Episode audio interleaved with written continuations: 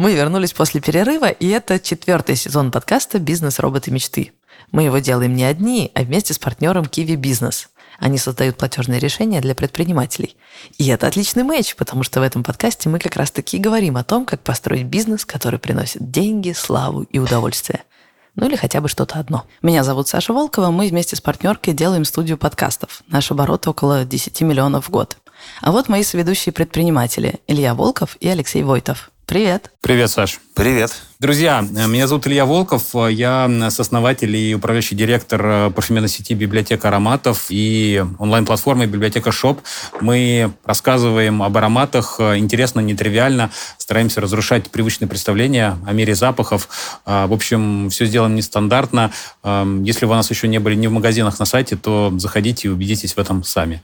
Наш оборот по итогам этого года, ну, я надеюсь, подойдет вплотную к отметке в 200 миллионов рублей. Всем привет, меня зовут Алексей Войтов, я являюсь сооснователем международной сети суши-баров с дружелюбным названием Капибара. Мы готовим роллы, готовим их для десятки тысяч людей.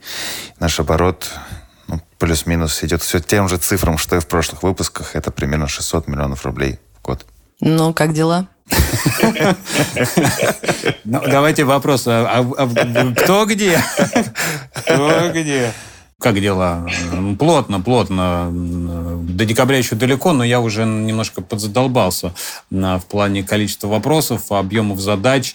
А, вот у меня даже вчера была а, встреча с командой а, склада СТМа, это собственная торговая марка, и они мне сказали дословно, Илья, вы говорили о том, что вот скоро Новый год, но мы не думали, что он наступит так быстро, мы уже там полностью завалены работой, нужно, нужно усиление. Вот это разговор, которому меньше 24 трех часов, поэтому все уже немножко э, в запаре, в мыле, э, и я в том числе. Это как в России зима всегда приходит внезапно, и коммунальные службы не справляются. Тут то же самое. Мы же не знали, что Новый год 31 декабря.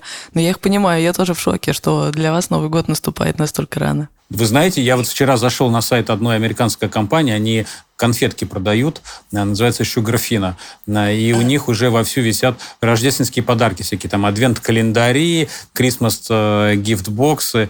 Э, я такой подумал, ну ничего себе, мы еще на сайт это не вывели, а у них это уже на сайте, значит, они все это, я не знаю, произвели когда зимой прошлого года, ну, наверное, не, не дораспродают то, то, что осталось, но прямо сильно заранее. То есть уже на американских сайтах вовсю продаются рождественские подарочки. Представляете?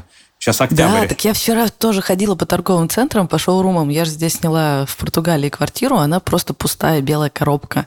И я покупаю мебель. И вот я ходила смотреть э, мягкие плюшевые диванчики, и там везде уже Рождество, если что. Везде Санта-Клаусы свисают, и звездочки горят. Да.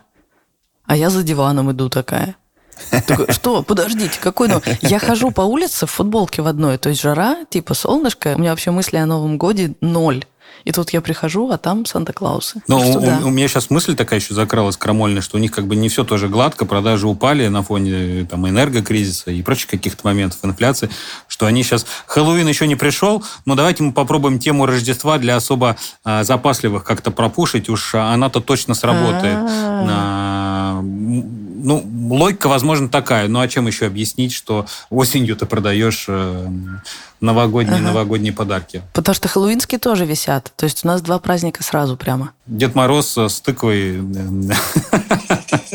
Это забавно. Илюха, вы делали что-то что-то эдакое к Хэллоуину? Что-то страшное. Да, вкусное. да, там что-то, ну, лично я не, не, не делал, я видел, что у нас там в офисе какие-то тыковки стояли, и в, в части офиса шла съемка, наши фотографы и СММ-команда а, готовила контент, фото, видео, что-то снимали к Рождеству. А, и во всем офисе, я вам скажу, а, висел кумар, и очень сильно пахло всякими а, тыковыми, землистыми ароматами. В общем, была такая предхэллоуиновская атмосфера. Э, я зашел к ним, сказал, ребята, ну это же языческий праздник. На что они мне ответили, Ян, ну это же помогает нашим продажам. Я сказал, ну ладно, тогда делайте. Леша, у тебя как? У меня все нормально. Э, я тоже несколько выжатый. Я решил, несмотря ни на что, уехать в запланированный давно отпуск.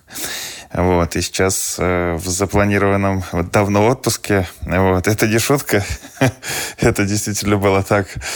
Вот. Э, и сейчас э, пытаюсь одновременно много работать и много отдыхать. Много работать нужно, потому что в времена турбулентности команда требует много э, внимания, нужно принимать много решений, а много отдыхать хочется, потому что я привык брать от отдыха максимум.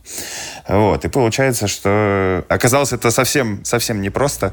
И нахожусь в таком каком-то состоянии не могу понять, в каком каком-то перегруза, вроде бы и на отдыхе, а в то же время перегруза, поэтому э, ну, жду того времени, когда уже вернусь с отпуска, и можно будет продуктивно с коллегами работать. А у меня дела прям хорошо, прям хорошо. Я сейчас, я прям вам байку сейчас расскажу. Я вам принесла байку. Так, ну, во-первых, я доехала до Португалии, и для того, чтобы податься на ВНЖ, нам нужно было заключить долгосрочный договор аренды. Причем мы его фактически заключили, даже не видя квартиру. То есть мы такие приезжаем в Португалию, и нас э, Ника Троицкая, это наша риэлторка, ведет показывать нашу будущую квартиру, которую мы уже ну, запрувили. Заходим, а там, как мы вообще заранее знали, просто белые стены. Да, об этом я уже сказала. И мы начали суетиться, закупать всякие штучки. Оказалось, так много всего надо купить, если у тебя квартира полностью пустая. Типа, когда тебе надо купить каждое мусорное ведро, не знаю, каждую там штученьку на кухню. Но это приятные хлопоты, согласитесь. Но помимо этого мы осваиваем новую страну, и это вау. Ты уже что-то выучила по-португальски? Э, нет, э, но я поняла, что все довольно просто. Например, знаешь, как лимон по-португальски? Лемяо. Лемяо? Я думаю, какой-нибудь ситрон, ситрон какой-нибудь. А лев, угадай. Да, а лев, угадай как. Лев? Левяу. Леао. Без В. А привет, привет, как будет по-португальски? Привет. Ну, видимо. Мы когда с Леной маленькими были, мы тоже придумывали какой-то свой детский язык, и в том числе какой-то такой похожий, типа э, «Привяу», «давау», такой мяукающий. А до свидяу. Вот я попрощаюсь сегодня до свидяу по До свидяу. Я еще пыталась запомнить, как португальский. Я не говорю по-португальски и говорю, ну что-то примерно мяу-мяу португиш. Лена смеется, говорит, ну почти угадала. Так, еще одна прикольная штука была, сейчас расскажу прям байку. Короче, вчера у нас был э, день X, к которому мы готовились несколько месяцев. Это аудиенция в СЕФ. Это такое ведомство, которое выдает ФНЖ. Это фактически такая формальность, потому что ты уже к тому времени, как туда попадаешь, у тебя уже есть опруф от акселератора, от EAPME, это ведомство, которое выдает стартап-визы. Но ты должен принести все документы, там штук 10 распечаток, и получить печать. И это нужно делать еще и в соседнем городе, Кашкайше. Мы поехали туда, точно в срок. Лена еще так супер аккуратненько подготовила все эти папочки. Мы такие едем, я даже платье надела. Типа, все, э, очень официальный визит. И главное, после него мы уже будем на абсолютно легальных основаниях. Нам дадут бумажку, типа, девушки в процессе получения ВНЖ, а через три недели нам уже карточку ВНЖ дадут. Ну, то есть прям такой финальный аккорд. Очень ответственно. Мы едем туда, все идет хорошо. Причем я прям кайфанула от того, что я помню, что где-то полгода назад я что-то переживала по поводу уровня своего английского. Сейчас, учитывая количество задач, которые мы делали эти полгода, Английский меня меньше всего беспокоит. Ну, я его учу постоянно, потому что это прям супер надо. Но я разговариваю с этим чиновником, выясняю какие-то юридические моменты, все это на английском, и я с этим отлично справляюсь. Я прям такая, офигеть, ну прям все. Вот, все круто до момента, когда он говорит, вы как будете платить, кэшем или картой? И тут я понимаю, что это же как раз тот самый момент, когда надо платить эти 300 по-моему, 10, что ли, евро за человека. Ну, взнос. Э, не помню, как называется. Короче, государству заплатить. И я же знала об этом, но забыла. В этом списке документов, которые надо было взять, ничего такого не было. У меня, конечно, есть с собой немного денег, ну, может, 200 евро, но, но не больше. И карточка есть, грузинская – я такая, я такая делала вид, как будто совершенно не волнуюсь. Говорю, да, конечно, я расплачусь картой. Но я знаю, что она срабатывает 50 на 50. Иногда работает, иногда нет. Прикладываю, пяу, ошибка. И такая, ой, не знаю, что могу пойти не так, а сама уже соображаю, делать-то что? Ладно, я еще там три раза попробовала, ничего не получилось. Пошли до банкомата. Ну, в голове-то я понимаю, что в банкомате она тоже может не сработать. А главное, сев закрывается буквально через 40 минут, и если мы не заплатим, такая маленькая деталька, но, блин, если мы не заплатим, наша аудиенция сгорает. А прикол в том, что там очередь, ну, типа, на несколько месяцев вперед. То есть в этом году мы уже новую аудиенцию не получим, а значит, не получим ВНЖ. А если мы не получим ВНЖ в ближайшие там, два месяца, то наша декларация AppMay прогорит. То есть э, надо будет заново делать весь гребаный процесс, начиная с презентации, понимаете? И все это упирается в сраные 710 на двоих, получается, евро. И у нас 40 минут на то, чтобы их нарыть. И я захожу в чатик, есть такой чатик русскоязычных предпринимателей, которые по стартап-визе едут в Португалию, и пишу, типа, ребята, кто в Кашкайше прямо сейчас и может отгрузить мне денег немедленно, налом, пожалуйста, вот в этот кармашек, если можно. И, блин, находится даже два человечка ну, берем такси, едем в, домой к одному из них, там его жена, незнакомая мне женщина, и он мне незнакомый, мы ни разу друг друга не видели, я просто стою перед дверью незнакомой женщины, стучусь, и такая, типа, дайте мне, пожалуйста, 650 евро наличкой. И она мне их выдает, и я ухожу в закат. Ну, то есть а ситуация абсурдная, на самом деле. Я бесконечно, бесконечно поражаюсь сообществу предпринимателей, которые могут вот так выручить просто.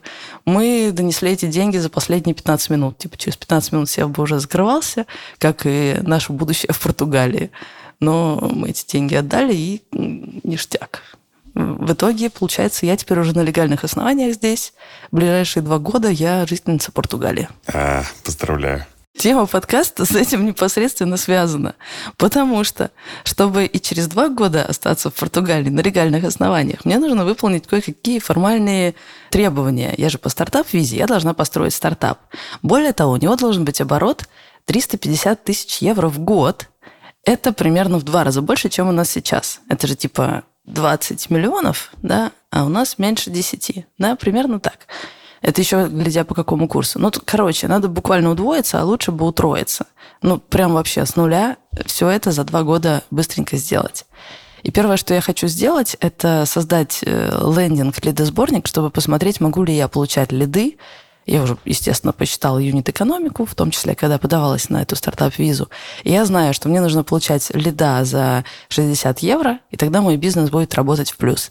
Мне предстоит с нуля создать сайт, какой-то лидосборник, туда отправить рекламный трафик и посмотреть, способна я выдерживать эту планку и получать лидов или нет. Если нет, то там все переделывать. Всю бизнес-модель, может вообще по-другому строить бизнес, не так, как я предполагала. Короче, сайт делать сейчас снова опять. Я последний раз занималась этим года два, наверное, назад. И хочу с вами посоветоваться о том, как бы мне лучше все это сделать. У вас же есть интернет-магазины, я так понимаю, у Ильи это вообще сердце бизнеса. Леш, у тебя тоже важное значение имеет. И я хочу узнать все, что вы знаете о том, как построить магазин с продажами с максимальной конверсией. Вот такая тема подкаста.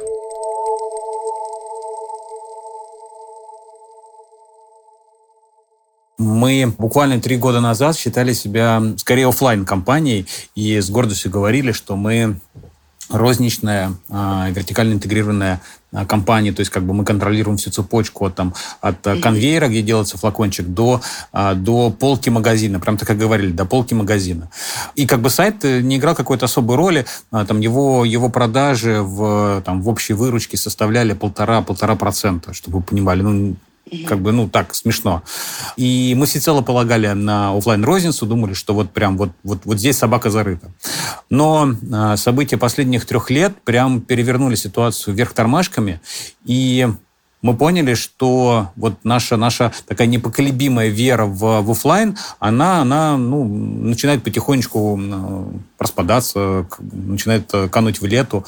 И э, с конца 2019 года, еще вот до всех ковидных каких-то историй, мы начали ну, какие-то какие такие целенаправленные усилия э, предпринимать в плане создания нашего сайта, в плане какого-то сервера, там, доменного имени и прочих вещей, там, работы в CRM, и так далее, и так далее. И я могу сказать, что вот за эти а, даже не полные три года а, мы прошли такой достаточно большой путь. И чтобы вы просто понимали, если в 2019 году было 2%, в 2020 году а, оборот был под, под 10% сайта, в 2021 году оборот был под 25%, то по итогам 2022 мы полагаем, что выручка нашего сайта даст около полу, ну, половины, 50%, 50% того оборота, который компания генерирует. Делать. То есть как бы сейчас для нас сайт становится ну, таким краеугольным камнем, через который проходит все и вся, и который определяет, что мы будем делать в рознице, не будем делать в рознице, что будем делать на маркетплейсах. Ну, то есть как бы сейчас сайт это... И сейчас мы говорим, что мы продолжаем оставаться розничной компанией, но онлайн-розничной компанией, потому что все, что вы не находите где-то у партнеров, не находите в наших магазинах, вы можете это найти на сайте, заходите, там куча разных каких-то э, мулек, фишек, э, то, что нельзя, скажем так, даже в, в офлайне реализовать. Приходите, посмотрите, получите новый э, цифровой потребительский опыт, и мы надеемся, что вам это понравится. Ну и, и в принципе, динамика, вот, вот этот рост за три года с 2% до 50%, он показывает, что ну, ставка на сайт была верна, обстоятельства, хочешь ты этого, не хочешь, но просто заставляют цифровизировать свой бизнес. И я не помню, по кто, кто говорил, что если ты не уйдешь в digital, станешь работать по-старому, то тебя выметут с рынка. И мы, мы прекрасно понимаем, что если бы у нас сейчас не было сайта, ну, я не знаю, как бы мы справлялись без половины того оборота, который мы делаем. И здесь важно еще сказать, что у нас оборот не просто сохранился, как бы мы его, мы его толкаем к, к, новым, к новым высотам. Вот я сказал про 200 миллионов. Мы никогда раньше не выходили на эту цифру, и половина из этого оборота сделается через интернет, но это очень круто. Три года назад я об этом даже помыслить не мог. Да, и для меня это еще показывает, что развитие сайта это какой-то долгий процесс. Нельзя просто так его один раз правильно, хорошо сделать, и все, и он заработал. Три года у вас ушло, то есть вы же как дерево выращивать. Это какой-то долгий процесс. Я правильно поняла? Конечно, это такая достаточно... Поскольку мы все это делаем сами, там и дизайнеры, и разработка все это пилят, а, ну, это такая как бы а, история не... Знаете, как у трех поросят, не просто домик там из соломы построить, а идет такое солидное строительство из а, цифрового бетона, бетона и металла. Это, это, это кропотливая долгая работа, да. Круто-то. Ну вот у меня как раз есть три года. Я успею, я уверена. Леша, у тебя как? Слушай, ну, что касается сайта, мы, мы его писали, писали, переписывали, дописывали, но э, сейчас э, сложилась такая ситуация, при которой он вроде бы важен, э, а вроде бы и не очень. Потому что, ну, у нас э, в, в целом, в среднем, точнее, в среднем по сети, э, 65-70% заказов идет через э, онлайн-инструменты. Сайт или приложение. Но вот здесь ключевое, что через приложение идет порядка там процентов, наверное, 50 последние цифры. Из этих 70, да. И вот тут стоит вопрос. С точки зрения, конечно, там разработки и всего остального, сайт такая же непростая штука, и под нее отдельные ресурсы нужны. И в один момент думаешь, а, блин, зачем нам в, там впиливаться, вкладываться в сайт, если можно вообще его закрыть и делать просто крутую приложуху, да, как, например, там, не знаю, Яндекс Музыка, хочешь послушать музыку, иди в приложение. Вот. И, естественно, мы до сих пор еще такое решение не приняли, но как будто бы сайт стоит э, на обочине. И все, что мы там внедряем, первое, естественно, делается в приложуху на наш взгляд, он функционально работает хорошо, выглядит он стрёмно достаточно, но устарел, мы делали его дизайн года три назад, и вроде бы нужно, да, все переделывать, и это стоит денег, и опять вот эти качели. Но все сразу не хочется делать, а давайте лучше в приложуху, вот, и поэтому мы, ну, с точки зрения сайта, на таком некотором распутье. Конечно, мы его дописываем там внутри, какие-то фишечки обязательно делаем, чтобы пользовательский опыт, ну, более-менее совпадал в приложении на сайте, но чтобы не было такого, что кто-то зашел, них вообще дерьмище. Вот, поэтому, ну, вот такая ситуация. Прикольно. Илья, ты проверял, э, сколько у тебя трафика через э, телефоны, а сколько с э, компьютера? Да, конечно. 80%, 80-85% в зависимости от месяца, а иногда даже под 90% а, это мобильный трафик. Поэтому mm. мы руководствуемся принципом как говорит наш креативный директор, mobile first, э, мобильная версия на первом месте. Э, мы все, что э, рисуем, внедряем, сначала это примеряем к тому, как это будет выглядеть на телефоне, а потом уже адаптируем под десктопную версию. А почему приложение не делаете? Вы же не делаете? Я вижу, сколько сил, денег уходит на сайт, а приложение это такая еще более энергозатратная и там денежно-затратная история. У нас есть запросы на приложение от покупателей, но мы для себя пока еще не набрали вот эту критическую массу а, для того, чтобы сказать, да, все, приложение стоит э, как игра свеч, давайте, давайте его делать, э, выкраивать на это время деньги, находить разработку. Ну, мы пока понимаем, что тот э, user experience, потребительский опыт, который у нас есть, он вполне, вполне себя хорошо показывает с помощью сайта, а здесь как бы задача добиваться лучшего результата за счет ну, ограниченных ресурсов. И мы не уверены, что запуск приложения как-то кратно, ну или даже там, я не знаю, на, на, на 20, на 50 процентов поможет нам прокачать выручку. Какой вообще принцип, как понять, твоему бизнесу нужно приложение или нет? То есть я чувствую, что вроде как вы каким-то образом для себя решили, почему именно в вашем бизнесе это надо или не надо, но есть какой-то принцип? Вот мне нужно приложение, я не знаю. В нашем бизнесе однозначно необходимо приложение, потому что приложение – это самый короткий путь к заказу. Когда человек хочет жрать, извиняюсь, путь должен быть максимально коротким. И вот представьте там себя, вы голодные, либо вы сидите с гостями с компанией, и тут вы заходите на сайт, а он тебя просит ну, на неудобный сайт. Хорошо, удобный сайт он дает, на самом деле, тоже быстрый путь, но вы заходите там э, на неудобный сайт, как-то неудобно переходить, что-то просит зарегистрироваться, какие-то неудобные формы, какая-то неудобная корзина. Поэтому здесь путь должен быть максимально коротким, максимально удобным, то есть человек должен сделать заказ заказ со смартфона. То есть это должна быть либо удобная мобильная версия сайта, либо удобное мобильное приложение. Э, это первый пункт. Э, и второй пункт. Э, приложение необходимо, потому что в приложении возможно реализовать большее количество там, маркетинговых активностей. Там пуш-уведомления, различные индивидуальные скидки и все прочее, которое будет приходить человеку на телефон. И, соответственно, мы сможем с помощью там, определенной воронки генерировать заказы. С точки зрения там, мобильной отдельной версии сайта или сайта этого не получится. То есть, по сути, мы приходим к двум пунктам э, жестко необходимым. Это первое, там, это UX, этот э, дизайн, который позволяет быстро сделать заказ. Вот. И второе, это работа с, э, непосредственно с нашим гостем в приложении. Поэтому тут оно критически важно. А когда, как правильно Илья сказал недавно, у агрегаторов, там, у Delivery, у Яндекса уже давно реально классные, быстрые, удобные приложения, э, и в один момент, прекрасный момент он подумает, блин, а нахрен мне лезть в этот э, копибару, этот ломаный сайт. Зайду в Яндекс, там все быстро, удобно, быстрая, удобная оплата, все с карточки спишется, привязано, и все.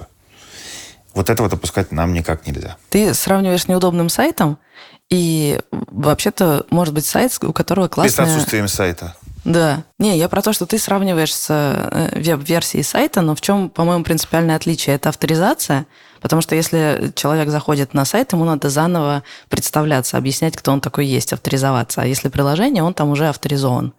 И второе, ты сказал про оплату. Кажется, это такой важный поинт. У него в приложении может быть привязана карточка, а просто веб-версия сайта заставит его так или иначе заново проходить весь этот путь. Как будто он каждый раз заново должен объяснять, кто он, как он собирается платить, вот это все. Для меня этот момент э, с оплатой был супер важный. У меня был такой момент, когда я делала сайт онлайн-магазина кофе. Я сначала подумала, что классно дать человеку как можно больше способов оплаты. Мой конструктор сайтов э, давал возможность подключить все. Типа электронные кошельки, все эти. Некоторые я вообще чуть ли не впервые видела. Ой, такое типа есть. Наличка. Это была большая ошибка ее подключить. Потому что где наличка, там и сдача, и вот эта вся суета. Я подключила их все, ну, люди пользовались в основном одной эквайрингом, потому что это самая такая удобная опция. И я потом увидела по тепловой карте, для слушателей поясню, если вы никогда не строили сайт, если вы подключаете к своему сайту э, Яндекс Метрику, например, тогда вы можете посмотреть карту кликов э, и посмотреть, на каком моменте клиент отваливается. Так вот, у меня люди начинали тупить именно на этом экране, когда им надо выбрать из миллиона способов оплаты. И я так поняла, что это может быть черной дырой на сайте. Так что оптимизировать вот этот процесс списания денег, чтобы человек даже не заметил, чтобы это было не болезненно. Так, хочешь суши? На, суши, да. Кстати, мы там списали кое-что. Ну, не волнуйся об этом. Суши скоро приедут. Вот этот момент, он прям оказался максимально важным, по крайней мере, в моей конверсионной воронке, когда я делала сайт э, кофе. Вы экспериментировали как-то с э, способами оплаты, со всеми этими э, вещами? Мы постоянно экспериментируем, э, смотрим вообще, как это удобно с точки зрения потребительского восприятия. А, вот из последних вещей, которые мы сделали, мы постоянно, кстати, а, по итогу месяца проводим NPS-опрос среди нашей аудитории, спрашиваем, что им нравилось, что не нравилось э, на сайте, и в том числе у нас есть раздел, который посвящен оплате и доставке. И вот из угу. той обратной связи, которую мы получили, люди говорили, нам неудобно, что там, при клике на кнопку ЮКАСа э, оплатить, оплатить э, карточками, э, открывается, открывается какое-то вообще э, другое окно. И мы пере, переработали нашу интеграцию с этим сервисом оплат по картам, мы вмонтировали всплывающее окно внутри нашего сайта, для того, чтобы у людей психологически, подсознательно было ощущение, что оплачивая, он не уходит куда-то на какой-то там правый, левый э, сервис ага. вне сайта. То есть вот он остается внутри. В безопасности безопасности в домике. Да, безопасности. Мы внедрили эту историю э, и тем самым сняли вот эти подспутные а, опасения. Помимо этого, мы внедрили сервис оплаты долями, когда а, ваша сумма, она бьется на, на доли, и вы оплачиваете ее поэтапно, да, частями. А, мы внедрили сервис оплаты через э, СБП, который сейчас э, набирает обороты, потому что у нас была часть аудитории, которая говорила, хотим оплачивать через нее. То есть, опять же, получая обратную связь от нашей аудитории, мы э, всячески э, потом э, дотюниваем тот функционал по оплате, который у нас есть. Э, от окошка внутри сайта до разных способов, э, частями и не частями, э, через э, QR-коды, не QR-коды. Э, и вот в том числе сейчас даже изучаем сервис а, таких авансовых платежей, то есть у тебя даже на карточке ничего не может быть. А, есть, сейчас э, появляются такие а, проекты от Сколково, на которые ты можешь интегрировать на сайт, и а, они как бы за тебя производят оплату того, что ты хочешь, а, а потом уже ты как бы рассчитываешься с этим, а, с этим сервисом. Ну, то есть как бы а, вариативность, вариативность способов оплаты и а, быстрота оплаты, а, скажем так, бесшовность оплаты, она крайне важна, и мы а, стараемся, ну, поскольку, как бы, это вот, знаете, как в доставке, там, последний метр доставки. Вот в нашем случае э, оплата, вот этот э, шаг оформления заказа, он вот, как бы, последний сантиметр для того, чтобы человека побудить, э, убрать какие-то э, волнения, страхи с точки зрения того, платить, не платить. Э, и мы стараемся сделать его максимально э, удобным и, и понятным для, для нашей аудитории. Э, ну, вот у нас сейчас те сервисы, которые, я сказал, уже внедрены, Э, возможно, что-то еще появится, но здесь еще какая задача? Не перегрузить человека. Когда ты смотришь, тебе говорят, а ты можешь и так, и сяк, и вообще 300 э, разных способов оплатить, но от, от переизбытка у человека тоже может немножко э, крыша поехать. Поэтому здесь важно не переусердствовать. Вот у меня такое было. Видишь, я так далеко не зашла, чтобы именно подключать новые какие-то способы, но точечно именно в ответ на какой-то запрос твоих покупателей. Я вместо этого просто врубила все способы, и это явно их дезориентировало. Ну, то есть это слишком усложнило процесс оплаты. Я в результате сначала откатила все только к одному способу оплаты, эквайринг, и подключала новый только если у меня появлялся активный запрос на это от моих э, покупателей. По поводу оплаты, все немножко изменилось в феврале этого года. То есть мы э, не перегружали вообще ни разу э, наш сайт оплатами. У нас была суперудобная форма, позволяющая оплатить картой без перехода вообще куда-либо без всплытия любых окон. А, там наши партнеры давали такую возможность. Э, за счет этого был более высокий а, процент эквайринга, но люди вообще никуда не переходили. То есть вот прям, прям на странице Капибара. Это давало классную высокую конверсию. Ну и самым удобным был, конечно, Apple Pay. Apple Pay в приложении, Apple Pay и Google Pay в этом самом в, э, на сайте. Все это бесшовно, быстро, удобно. И самое большое количество транзакций проходило, конечно, через э, вот эти бесконтактные платежи Apple Pay, Google Pay. Но недавно мы проводили срез, и онлайн-платежи в феврале этого года там процентов на 30 рухнули. А вот. Отчасти потому, что там часть карт заблокировалась, еще что произошло, но а, и по нашей вине тоже, потому что мы своевременно а, не внедрили а, дополнительные способы оплаты. Вот. По-прежнему ну, считали, что окей, люди заведут нашу удобную форму, там, карту МИР, и все будет ок. И почему-то этот момент ну, упустили, просто не трекали, заняты были больше там продуктовыми вопросами и ценообразования. Сейчас вот увидели и прямо и ужаснулись. И Соответственно, сейчас вот как раз-таки и пришли, выбрали там решение, которое позволит удобно людям оплачивать не только с помощью формы на нашем сайте. Ну вот вы подтвердили мои э, мысли о том, насколько способы оплаты важны. Это то, о чем ты обычно э, вспоминаешь в последнюю очередь, как будто это какой-то технический вопросик, но от этого очень сильно зависит продажи. Поэтому сейчас я расскажу вам о партнере этого эпизода. Это Kiwi Business, и у них есть свой классный эквайринг. Это эквайринг для интернет-магазинов с разными способами оплаты и кастомными формами. То есть это значит, что ты можешь форму всячески менять под свои потребности. А еще у Kiwi Business есть партнер, который помогает с интеграцией этого эквайринга в ваш онлайн-магазин. А комиссия на эквайринг зависит от оборота и способов оплаты. И у них нет никаких там скрытых платежей и абонентской платы. Чтобы подключиться, нужно заполнить заявку, у вас появится личный кабинет, туда загружаете необходимые документы, и дальше вам помогут интегрировать эквайринг на сайт. И это бесплатно. На этом все готово. Теперь клиенты смогут делать заказы на вашем сайте и оплачивать их удобным способом. Способов там очень много разных. Какие подключить, решайте сами. Неожиданно вы ошарашили меня этой историей про то, насколько отличается история с сайтом и мобильным приложением. Я, честно говоря, даже не собиралась об этом думать. Теперь, по итогу нашего разговора, думаю, что надо каким-то образом разобраться, нужно ли нам вообще приложение. Возможно, именно оно должно быть э, сердцем нашего бизнеса. И думаю, метода, как понимать э, сайт или приложение, у меня будет супер простая. Я просто посмотрю у конкурентов, Потому что, кажись, это связано с тем, как именно пользователи взаимодействуют с э, вашим бизнесом. Ну, типа у хорики одно, у продажи ароматов другое. Я просто пока подсмотрю у конкурентов. Ну и что еще важно, когда думаешь о том, как пользователь в твоем сайте или в твоем приложении движется к финалу, к самому главному, кнопке «Оплатить», надо убрать с его дороги все камешки. Это может быть э, самые разные способы оплаты или наоборот, сокращение количества, чтобы у него глаза не разбегались. Но просто нужно годами три года у Ильи на это ушло, э, смотреть э, пользовательский сценарий, насколько комфортно человеку проходить по сайту и убирать все камешки с дороги. Это мне предстоит. Но на самом деле, ребят, у меня возник вопрос вообще на еще более раннем этапе.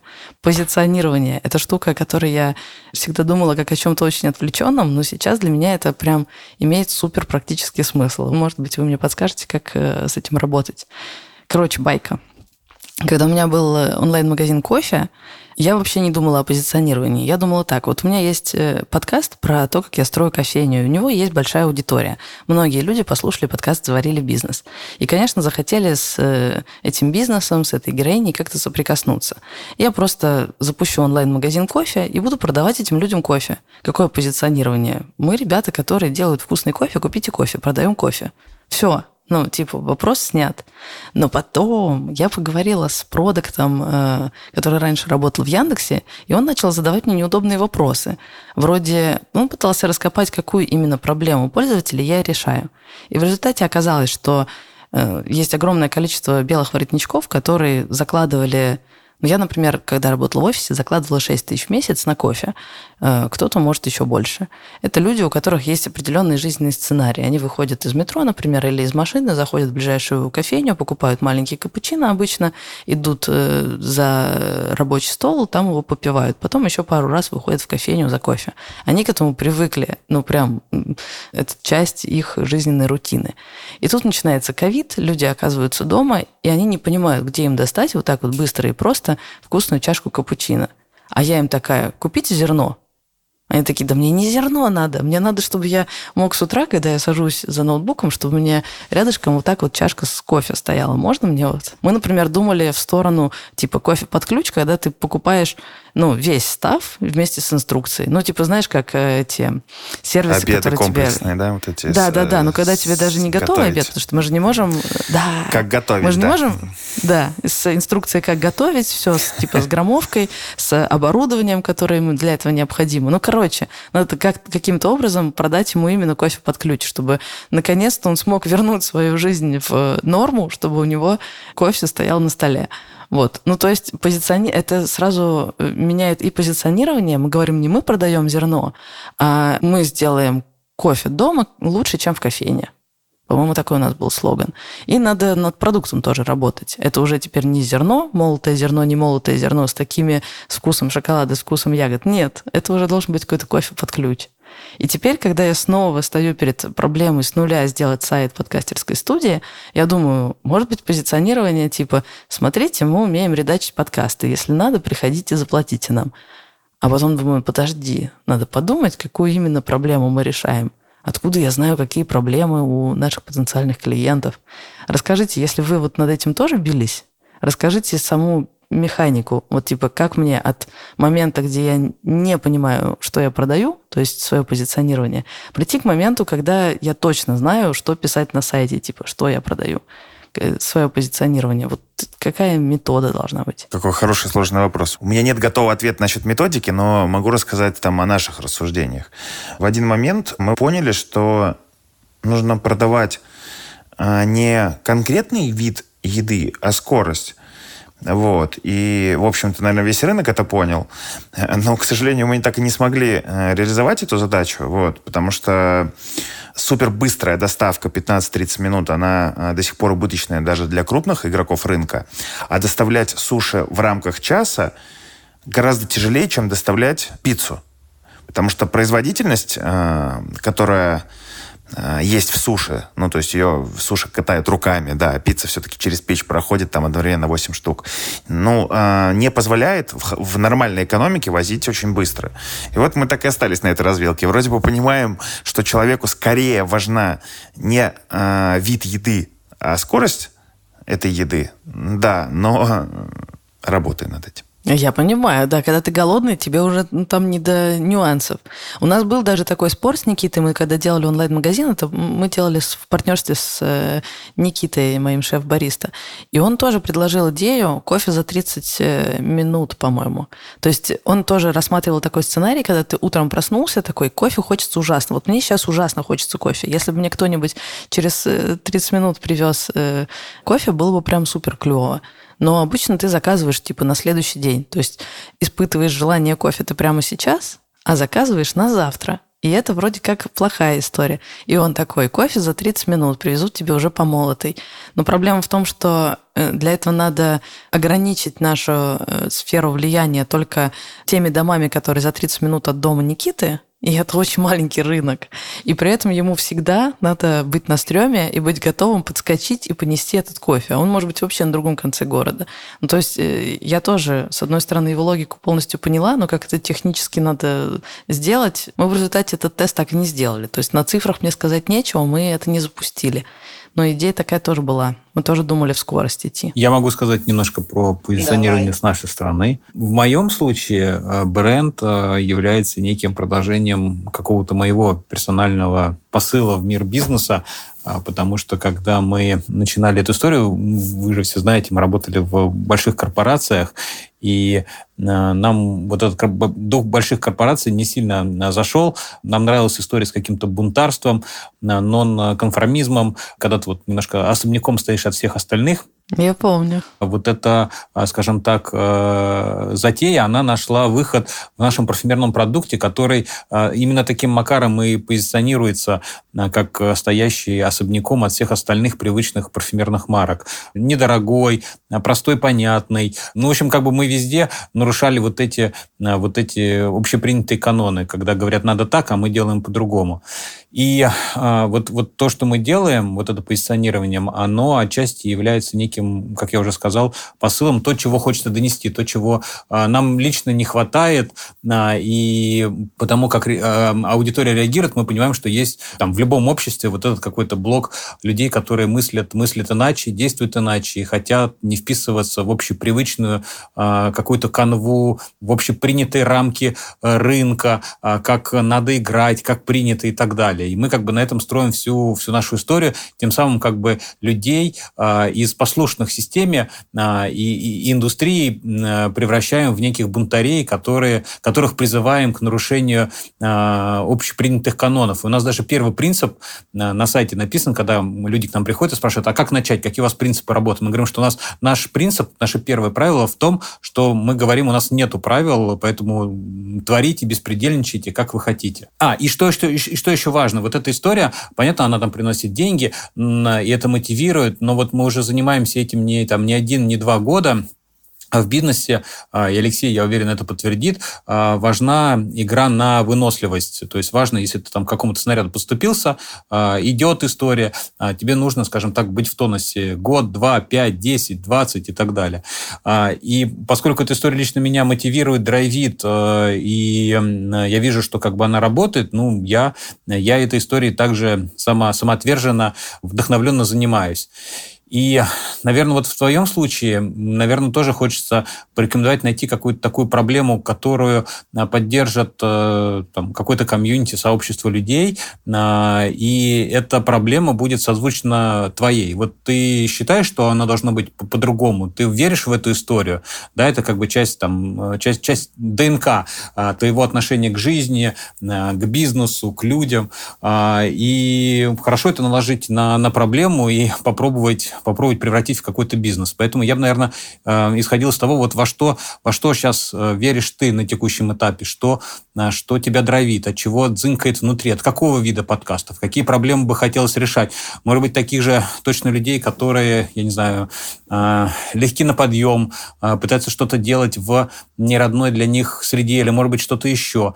Ну, для того, чтобы вокруг сформировалось какое-то сообщество таких же включенных, готовых не просто там слово словом, но и как-то а, делом, деньгами поддерживать ту историю, которую ты, ты завариваешь. Я не знаю, какая, я не знаю, какая мотивация была у Алексея, а, но, а, наверное, может быть, он очень хотел вкусно есть за быстрое время, и это там чисто его подтолкнуло создание вот этой, вот этой истории. Но я, я как бы просто ставлю себя, свой опыт на, на, на, на его место. Я бы, наверное, вот, а, вот так вот сподвигся. Но поскольку я живу в Москве, в Москве дофига всяких сервисов, я не испытываю проблемы с тем, что нечего поесть, э, нету того, того, что быстро доставляет, поэтому я бы э, над этим бизнесом ни раз не, не, не, не додумался. А вот как бы выйдя из крупной корпоративной среды, я писал свою историю, моя, мой кейс сложился вот так, как, э, как вы знаете. Потрясающе. Слушай, я изготовила слушать какие-то э, штуки про research, типа посмотри, не знаю, опрос создай у э, потенциальных клиентов и всякое такое. А ты предлагаешь какой-то альтернативный способ, когда ты думаешь, какую проблему, на какую проблему ты бы хотела потратить жизнь, Саня. Даже если ты узнаешь о том, что существует какая-то проблема, за которую готова платить, но ты за нее не готов впрягаться. Смысл тогда тебе делать из этого бизнес, если тебе с этим жить годами? Ну, я к тому, что да, вот, вот общепит, громадный рынок, ну, громадный, а Алексей в нем работает. Но лично меня он не драйвит с точки зрения... Но я не, не такой как бы гик в плане еды, а, мне не нравится вот э, возиться с этими быстро портящимися продуктами. А, я вообще, я не люблю готовить, я не люблю... Эм, э, мне просто принесите, я съем и все, я получу удовольствие, и как бы я не хочу находиться ни по какую сторону баррикад. Ни, Сюда а, кладите. Да, да, да, не, не, да вкусненькое что-нибудь. А, поэтому как бы, да, рынок громадный, исследования показывают, что он растет. А, по-моему, общепит в этом году в России, Алексей там подтвердит, на сколько-то процентов вырос на фоне ухода а, западных брендов. Ну, заходи, делай, пеки свои блины, я не знаю, что там, а, сырники и так далее. Емкость колоссальная. Но меня это как-то не, не драйвит, не дзынкает, да, я не хочу в эту историю нырять. Хотя, а, наверное, до сих пор э, там есть емкость для того, чтобы пришла, открылась не одна крупная корпорация, национальная сеть быстрого питания. Но вот это просто не мое. Поэтому это вот к вопросу о том, да, есть исследование, есть емкость, но если я в эту историю не верю, а, я, наверное, не смогу вытянуть ее. И при первых трудностях я сразу сдуюсь и подниму лапки вверх. Обалдеть, крутейший совет. Спасибо большое. Ой, я чувствую, у нас на совете директорок будет отличный разговор о ценностях. Но я, я вот как бы за Алексея здесь что-то сказал, но интересно, что как бы он сам скажет. Я тоже уходил в бизнес из корпорации, но уходил не конкретно, потому что мне хотелось сделать бизнес суши. Вот, а в принципе хотелось э, какое-то свое дело. Также устал от всех корпоративных, э, бюрокративно э, штучек. Вот, хотел сделать свой небольшой стартап. Тем более, как я уже не раз говорил, скорее не мне хотелось, а моему партнеру, который вечно пинал меня, что хватит уже заниматься ерундой в этих больших компаниях, работать, давай делать настоящее дело. Вот. Но что касается драйвит, да, меня, меня драйвит э, кормить людей. То есть я прям искренне люблю, когда люди кушают, э, смотреть на это в ресторанах, смотреть, как они радуются, как они едят наш суши, когда оставляют отзыв, они заказывают. Ну, то есть прям, прям я считаю, что мы приносим людям счастье, и, я в том числе. То есть, ну, типа, блин, еда — это одно из самых главных удовольствий вообще в жизни. Поэтому, конечно, я получаю удовольствие. Блин, это же просто супер. Счастлив человек, когда в человеке пирожок. То есть э, человек и пирожок. То есть я, знаешь, представляю, как бетон продавать. Ну, типа, блин, я понимаю, что это, наверное, прибыль, но мне бы так тяжело было бы заниматься этим. Типа, ну, купил плиту, продал плиту. Ну, типа, мотивация сложнейшая. А вот доставить вот вкусные роллы, а еще на работе поспорить, будем мы добавлять сушеный укроп или свежий укроп, и как он будет играть, и кому он больше нравится, и как это выглядит, и вот эти жаркие дискуссии насчет того, как выглядит укропинка в роли, ну, это же просто прекрасно. Слушайте, я тут такой фильм увидел. Может быть, он не супер, но мне понравилась э, сама идея. По-моему, он в русском переводе называется «Стейк от кутюр». Короче, история про двух ребят, мужчину и женщину. Один из них мясник. Он просто продает э, кровавые куски мяса, чтобы вы понимали. Но чем фильм мне понравился? А, в том плане, что они, вот он и женщина, они придумали, как вот этот бизнес на крови в прямом смысле, а, не супер-френдли в наше время а, людей, которые ратуют за там, сохранение жизни животных как они это упаковали, и с точки зрения позиционирования они начали продавать реально стейки от кутюр. И это это очень здорово с точки зрения того, вот как э, такой грязный, да, в прямом смысле, кровавый бизнес можно очень красиво упаковать и привлечь э, к себе э, инфлюенсеров, блогеров, знаменитостей и так далее, чтобы они голышом фотографировались с твоими стейками. Вот, кстати, реально сейчас общались, вспомнил про него, посмотрите. Никогда бы не, не, не додумался, что вот сам, да, я, я с мясом, с кровью как бы не, не, не люблю иметь дело, но то, как они упаковали, ё-моё, я бы сам сходил вот в этот магазинчик и купил что-нибудь себе на попробовать. Я посмотрю. Но главный совет я уже получила думать о позиционировании, заглядывая внутрь себя, а не делая research по клиентам. Понятно, что research по клиентам все равно нужен, потому что если потребность, которую я собираюсь закрывать, есть только у меня, тогда вряд ли бизнес полетит. Но все равно, что первый point это то, какую проблему ты сама хочешь решать и тратить на это время. Это прям круто. А давайте накидаем еще коротеньких лайфхаков, типа, что клево сработало у вас на сайтах. У меня вот, например, есть история маленьких побед, пока я делала онлайн-магазин кофе. Вот у меня, например, это была история с брошенками.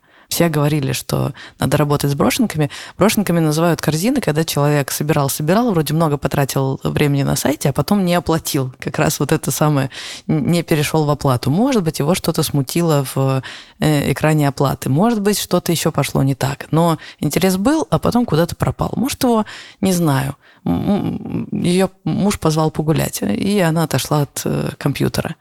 И с этими корзинами надо работать.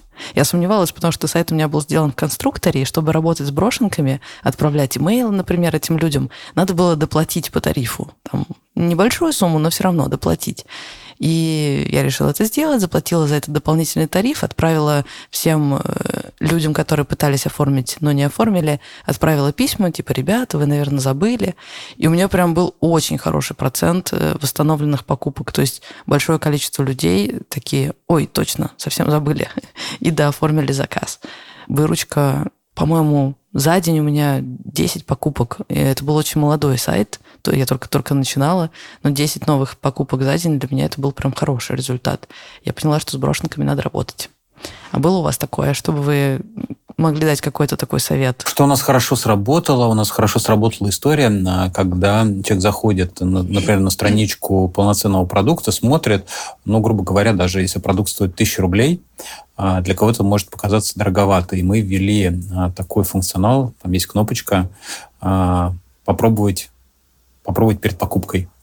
А, и у человека открывается раздел а, набора, куда можно накидать мини-продуктики а, по 2 миллилитра и, ну, грубо говоря, за 1000 рублей получить 5, 7, 7 пробничков и сначала их попробовать, и потом решиться на покупку полноформатного продукта. А когда, когда заканчивается пробничек, если действительно аромат человека тронул, он ему нравится, то да, человек покупает полноформатный а, продукт, может быть. Но вот эта история с тем, чтобы минимизировать свои риски, попробовать сначала в маленьком формате, а потом уже, а потом уже покупать большое, но очень хорошо работает. У нас на сайте на сборные наборы приходится, по-моему, порядка 80% продаж. Ну, то есть люди, люди очень активно эту историю покупают. То есть, внедря их, а мы 10% своей выручки, выручки прибавили. У меня было то же самое. Я тоже поняла, что сеты реально классно работают. Смотри, запускаем мы онлайн-магазин кофе и говорим, эй, ребята, наши слушатели, смотрите, у нас есть три вида. Есть Эфиопия, есть Кения, есть, забыла, что еще. Э, выбирайте. Здесь больше ягодок, здесь больше шоколадика.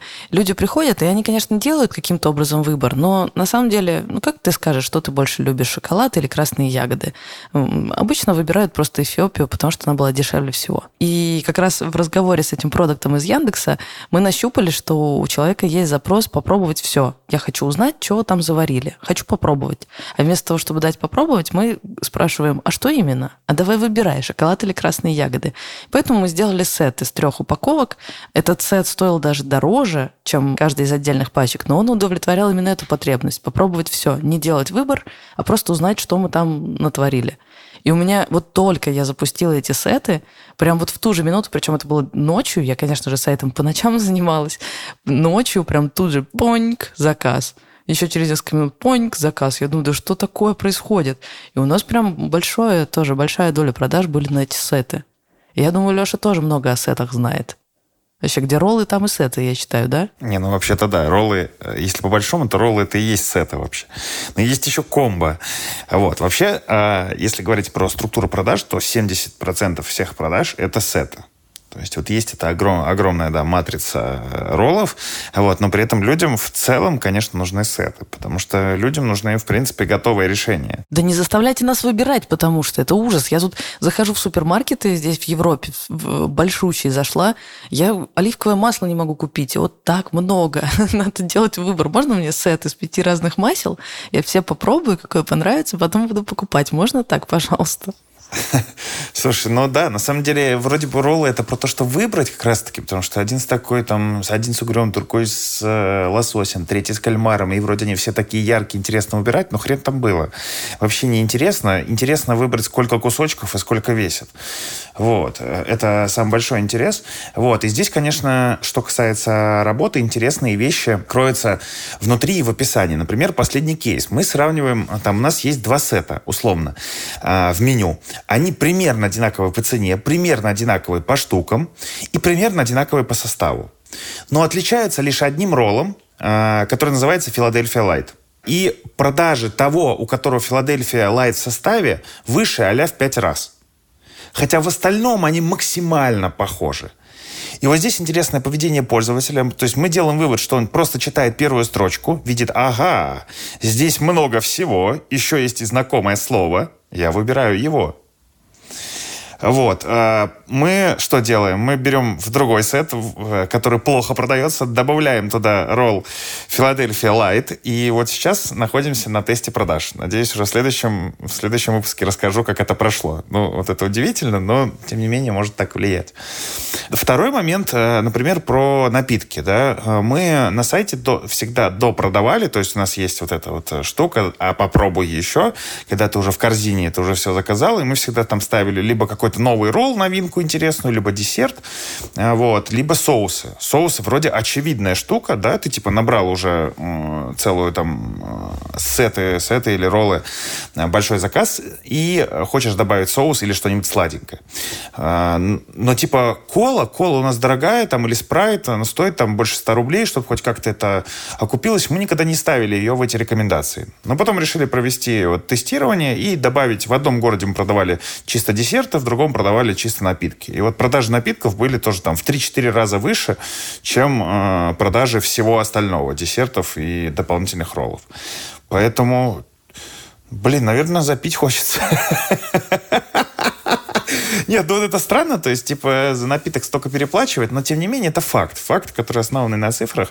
Вот. И мы подходим вообще, э, к, прежде всего, к тому, что чем больше, что основная цель должна быть с точки зрения сайта и приложения, это подготовить самое большое количество гипотез, увидеть обратную связь рынка от них, вот, и на основе этого делать решение. То есть, там, скорее, не проводить какие-то страцессии и все прочее, а самое большое количество предложений накидывать и внедрять их. У нас же был выпуск про это, да? Помнишь, э, блин, как он назывался это? Это методика, когда ты как можно больше гипотез э, отстреливаешь. Гроухакинг, точно. Гроухакинг, да.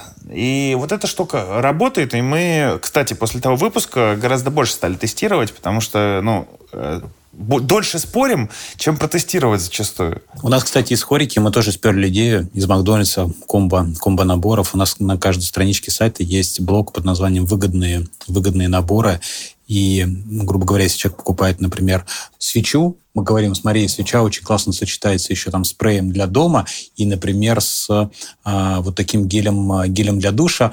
А, и понятно, что на это действует более выгодная цена, нежели вы все это покупали по, по отдельности. И это дает у нас в чеке среднее количество продуктов 3,5-4 штучки. Угу. Вот. Это тоже как бы очень хорошо апгрейдит наш чек. А что у нас не сработало, например, у нас не сработало на, на сайте, вот удивительно, кнопка «Хочу скидку». У нас практически нет запросов от покупателей «Хочу скидку» Опа. продукта.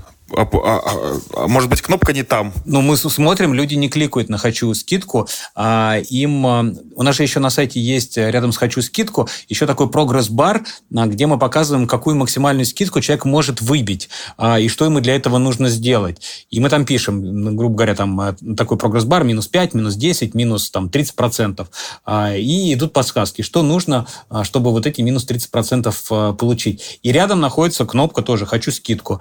И кликов по ней практически нету. Ну, то есть там, может быть, а, один-два клика за, за неделю бывает, представляете? Я боюсь спросить, а что вы заставляете людей делать ради скидки? Нет, ничего, то есть э, эта форма, а, открывается окошко, там написано «предложите свою цену». Мы рассмотрим ваш запрос и постараемся а, его удовлетворить. Новая стоимость будет действовать 24 часа с момента одобрения. И там есть минус 3, минус 5 процентов, а также человек, если нашел, например, где-то на каком-то стороннем ресурсе, вообще, может быть, там на, на, на 50% дешевле, он может прикрепить ссылку, и мы ему, ну, собственно, ее одобрим. Но у нас э, ни, ни, ни минус 5, ни, ни минус 3, ни, ни, ни ссылок нету. Э, люди не особо этой историей почему-то пользуются. Не, подожди, ты же сказал, что там есть прогресс-бар, где вы говорите о том, что нужно сделать, чтобы получить ту скидку. А вот я даже вижу Блин, этот прогресс-бар. я пошла на сайт, короче. Выглядит. Это надо рас расследовать. Я прямо сейчас на сайте, да. Прогресс-бар интересный. А про кнопку «Подарки за бонусы» ты имеешь в виду такую огромную плашку прям... Нет, это другая. Этим? Я просто наоборот, я когда увидела, что э, есть кнопка «Хочу скидку», мой вопрос был, почему не все жмякают на нее? Ну, а, вот, кстати, она, ну, вот э, так чисто... Я бы ее не заметил. Она типа серая, э, маленькая, вот. Вот ваша скидка я вижу, а «Хочу скидку» я не сразу заметил. Слушай, ну подожди, тут же действительно внизу прогресс-бары написано «Ваша скидка», и тут написано «Больше продуктов, меньше цена. И понятно, что если я нажму «хочу скидку», мне предложат просто положить еще больше ароматов и заплатить не 700 рублей э, за этот товар, а 2000, потому что там будет 5 ароматов, и там будет скидка. И я такая, у меня не... Вы мне в результате продадите только больше – я заплачу в два раза больше, да, конечно, товаров там будет тоже больше, но по итогу денег-то я оставлю больше. Не, ребята, не на того напали. Нет, нет, хочу скидку, если ты покупаешь один продукт, вот ты можешь просто на один продукт запросить скидку. А прогресс-бар э, связан с, э, вот если ты наведешь, там выводится даже тул-тип. Больше продуктов, меньше цена. Два аромата, да, три аромата, говорю. Аромата. Моя гипотеза, что люди не жмякают «хочу скидку», потому что уверены, что эти штуки взаимосвязаны, и они смотрят на этот бабл э, «больше продуктов, меньше цена» и уверены, что нажав «хочу скидку», они получат предложение докидать еще товаров в корзину и по итогу скидку-то получить, но заплатить больше за все эти товары. Надо будет купить 4 аромата, чтобы получить скидку 15%. Это моя гипотеза такая. Я понял, хорошо, спасибо. Спасибо. Ну, кстати, ты сказал про э, комбо, который ты подсмотрел в Макдональдсе. Я поняла, что все-таки, хотя визуально это похожие штуки, сеты и комбо, но на самом деле совершенно разные, потому что удовлетворяют разные потребности. сеты удовлетворяют потребность попробовать без риска, а комбо – это получить много разных штук, которые мне уже, я знаю, нравятся, но подешевле. И, кстати, мы тоже будем запускать э, комбо Э, хотя вроде бы сет это то же самое, что комбо, но тем не менее сейчас появится огромный раздел комбо, вот, потому что сеты это вроде как сеты из роллов, а комбо это как раз таки разные штуки, то есть напиток, там картошка, креветки в кляре и, и еще пару роллов. В общем, в комбо можно все, что хочешь соединить. Вот, это важная обратная связь. Ну вот, вот вы, если посмотрите в карточке, здесь под э, два мини-аромата в подарок, а здесь есть блок как раз оплаты частями. А, то, что да. тоже нам дает денежка а, 10% результата. Потом да, да, да, да, да, да, да. Фактически такой мини-кредитик получается, да? Да. Интересно, надо в суши затестировать. Нам сейчас предлагают такое вести, но как-то сомнительно звучит, но хрен его знает. Эти же уже продают пятерочки и перекрестки в рассрочку продукт. Илья, вот кнопка «Подарить» у вас работает? Она работает. У нас даже в корзине есть два пути купить себе, купить в подарок, но пока сейчас период не не связано с большим количеством подарков, да, угу. мы все-таки мы рассчитываем, что оно в полной мере заработает в конце ноября, в декабре. Оно работает, но у нас в России сезонность очень сильно по подаркам а, имеет место быть в марте и в декабре. Вот ближе к этим месяцам можно будет сказать, э, насколько сильно этот инструмент э, сказывается на доп. выручки. Ну ладно, у вас это логично, потому что у вас, в принципе, товар такой, который часто покупают в, в подарок. Наверное, э, для многих других категорий товаров это просто не подходит. А еще знаете, какой главный э, кейс мы будем решать перед Новым годом? Какая проблема вообще, в принципе, вот э, в, в индустрии косметики и парфюмерии? И даже федеральный закон есть, что если ты купил косметику, парфюмерию, а продукт после покупки не подлежит возврату. Ну, вы понимаете, да, как нижнее белье. Mm-hmm. И мы вот эту историю хотим до конца года взломать, то есть э, снять э, глав, один из главных страхов, который есть у людей, когда я покупаю продукт, э, а вдруг он мне не понравится, да, я же не смогу его вернуть, и как бы некоторых это останавливает. И здесь мы хотим э, эту историю э, вскрыть э, в том плане, что будем говорить людям, закажи продукт. А, если он тебе не понравится, ты можешь нам вернуть, ничего в этом страшного нету. Но угу. со стороны покупателя это выглядит классно, но со стороны компании это выглядит не очень хорошо. То есть в чем смысл? Да? Флакончик духов берется, открывается, он распшикивается. А, например, самые коварные могут вообще вскрыть, туда насыпать, я не знаю, какого-нибудь цианида а, или вылить, налить воды и вернуть тебе пустышку. И потом потребовать свои деньги, потому что продукт вернул, путей выходов как, как на надуть э, куча. Э, и поэтому как бы вот как раз парфюмерные продукты возврату не подлежат по, по, по федеральному угу. закону. Но мы, мне кажется, нашли сейчас интересный вариант, как эту историю обойти. Э, мы планируем запускать... Э, человек заказывает продукт, ему приходит полноценный продукт. А, ты рассказывал, кстати. В вакуумированном виде, но к нему прилагается еще пробничек. Вы пробуете пробничек, если пробничек вам понравился, вы полноценный продукт оставляете себе. А если нет, то этот завакумированный продукт в нетронутом виде возвращаете нам. Мы смотрим на цельность упаковки, и моментально происходит рефанд по, по, по факту того, как только возврат нам пришел и продукт как бы сохранен, мы понимаем, что до него никто не дотронулся, его можно а, использовать в каких-то других местах, а, и покупатель доволен, потому что как бы, ну, не понравилось, попробовал, вернул, получил деньги назад. Вот. Вот эту историю мы хотим попробовать запустить до конца этого года. Вот я надеюсь, что это тоже скажется на, на результатах на сайте. А давайте сейчас пробежимся про тем штукам, которые вы уже точно знаете, что сработали или не сработали. Я исчерпалась, если честно. На сетах и брошенках мой опыт закончился. Вот. Но может у вас есть какие-то штуки, которые вы... Или у вас э, были ожидания от них, а они на цифрах себя показали плохо, как с э, «хочу скидку», или наоборот, что-то, что вас приятно удивило и сработало? Ну, у нас, например, сработала история. Мы на день рождения, мы собираем данные, покупатель на день рождения дарим ему маленький продуктик в подарок, роллербол. А, и человек э, заходит на свой день, ну, после дня рождения в корзину, его, там лежит подарочек, его ждет, он может его забрать, э, добавив просто еще один какой-то любой продукт на свое усмотрение. Вот это работает. Mm-hmm. Люди работает? Получают, да, люди получают подарочки. Слушай, я бы только про маржу спрошу, потому что понятно, что может работать любая история, где ты даешь человеку что-то бесплатно, но оно окупается, то есть у вас прибыль Да, окупается, есть? окупается, окупается. Ништяк. Да. Так. Э, Ну, это же еще какая история? Человек пришел к нам уже... э, У нас есть его данные, потому что он с нами уже сделал покупку, да? То есть на первой покупке он окупился. На второй покупке мы более-менее... Ну, там, понятно, маржа сокращается, подрывается, но ты получил подарок, классно, и это как бы хороший задел на то, чтобы он к нам вернулся в следующий раз, еще раз, э, где э, по LTV мы, мы ну, получим э, свой, свой маркап. И вы прям отслеживаете? Да, э, да, стараемся, стараемся. круть. Что еще? Что еще работает? Работает история, когда мы а, вот после покупки человеку говорим, ну, я думаю, это банальная история, Алексей тоже этим пользуется. а, вот тебе а, промокод на следующую покупку в течение следующих там трех недель после покупки первой. А, начисляем, начисляемые бонусы, а, когда мы говорим, эй, смотри, у тебя на счет мы накинули 500, 500 бонусов, их можно потратить, это тоже работает. Ну, это, наверное, вот первое, первое, да, вот такие самые действенные инструменты, которые приходят на ум, что работает. Слушай, ну у нас, э, если говорить, что сработало, не сработало, у нас вообще не сработали сертификаты подарочные ни в каком виде. Мы их э, сделали, распечатали, классные конверты, карточки разместили на суши-барах и продали, типа, из двух тысяч, наверное, штук э, 10 за полтора года. Вот. э, Мы пытались всячески подсветить, просто потому что... Почему мы их вообще сделали? Ну, там, запрос, скажем, нашего просто окружения, которое постоянно просили нас на праздники сертификаты для подарков кому-то, типа, это удобно, пусть сами выберут. Мы это реализовали, и просто вообще никому не нужно было. А, у тебя есть предположение, почему? Пока нет, честно. Я вот не готов ответить на этот вопрос. Потом, когда они у нас уже лежали, осталось тысяча штук, мы решили их продавать со скидкой. Ну, типа, блин, вот купи сертификат, там, который стоит 1500 рублей, купи его там за 1200. Ну, типа, прикольно же, да? Вот. И ничего не продали. Вообще ничего. Ни одного просто за три недели. Я не понимаю этой магии. Вот сертификаты там в нашем случае никому нахер не нужны. Что интересно сработало? Интересно работает э, предложение э, спящим клиентам э, там, в виде смс что неожиданно. То есть, условно говоря, мы делаем выборку из CRM-системы, кто у нас не заказывал, там, кто у нас когда-то заказывал, но не заказывал 3-6 месяцев.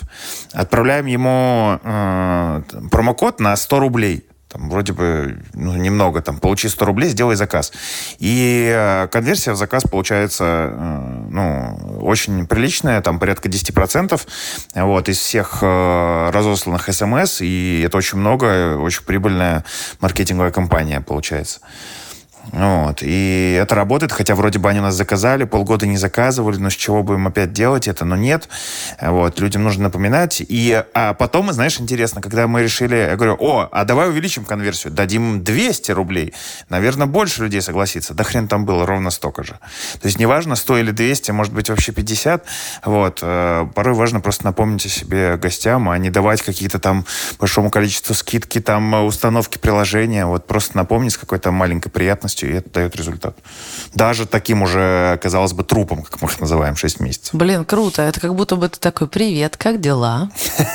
Ничего вроде не сказал особенного, но просто напомнил о себе. Так, у тебя еще что-то было? По поводу сервисного сбора. Э, Интересная ситуация. Значит, э, да, сервисный сбор мы ввели.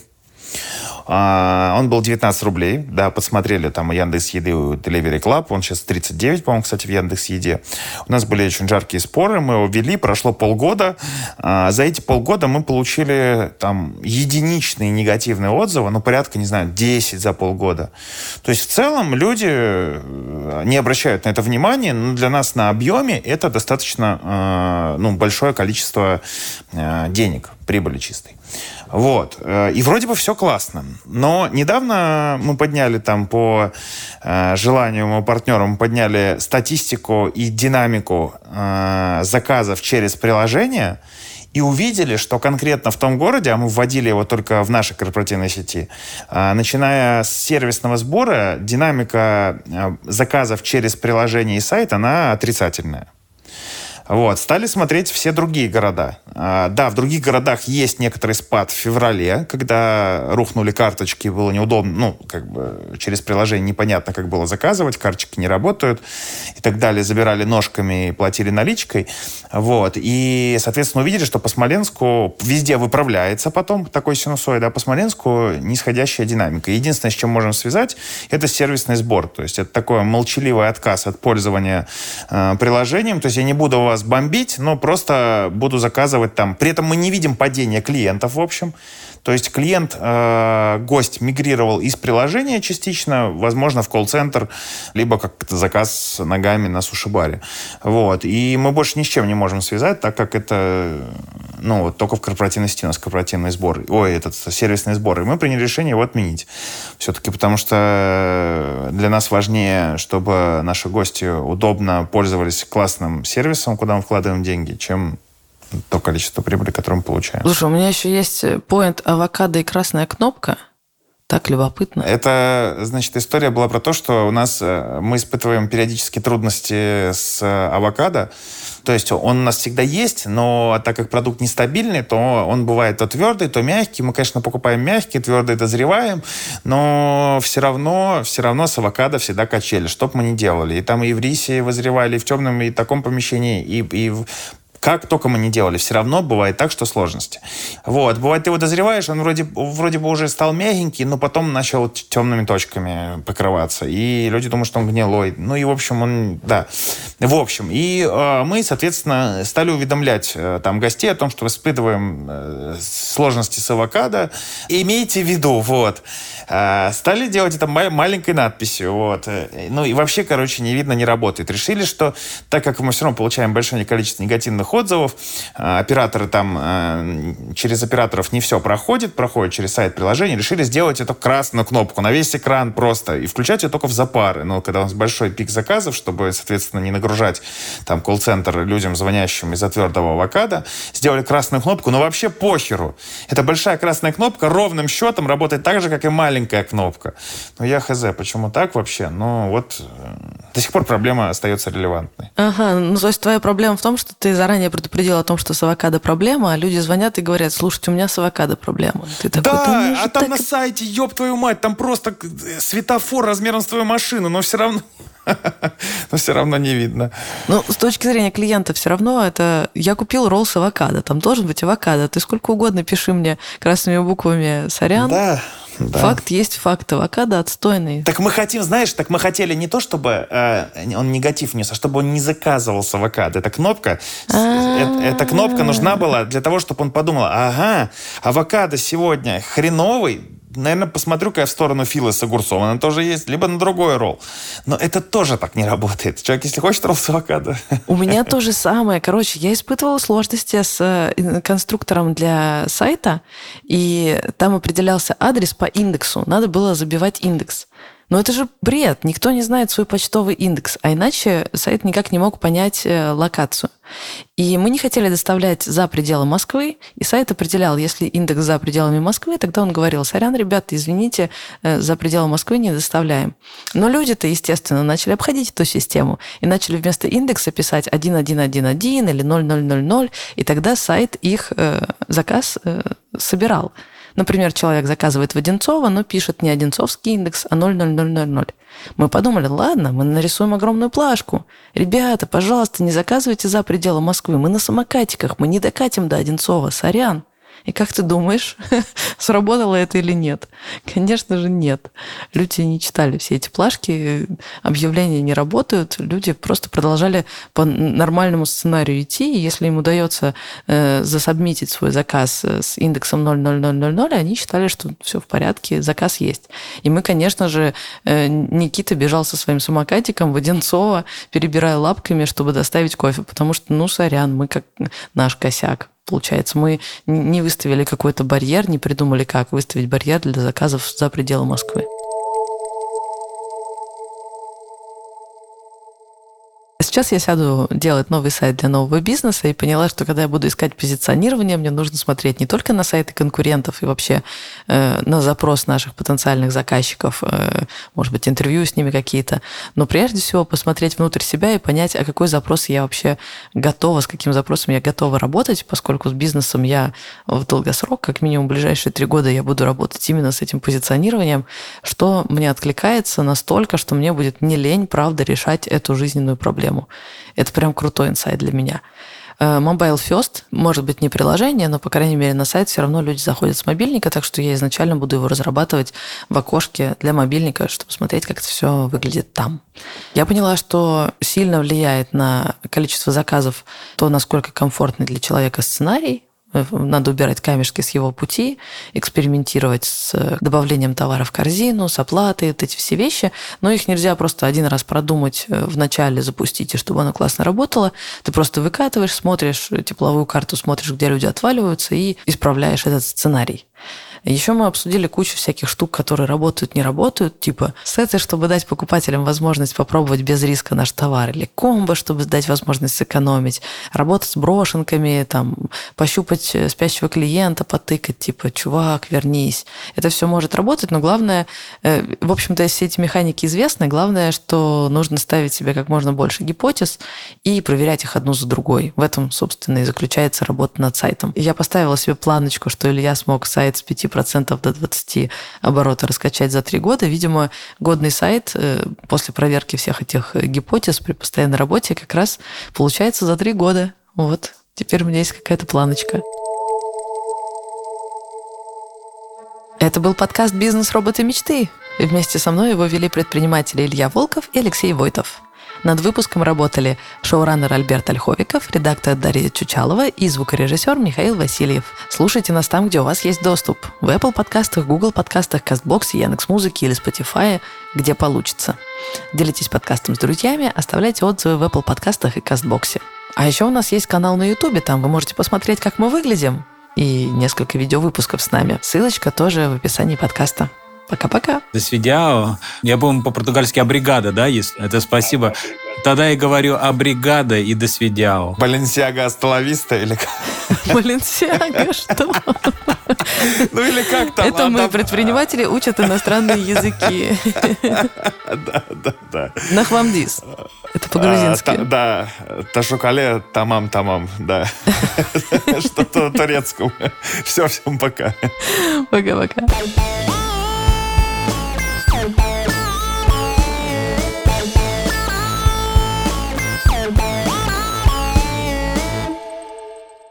Этим и плох телефон, что когда входящий звонок, тебе сбивает запись. И носок еще требует времени, чтобы туда залезть. Какой требовательный носок.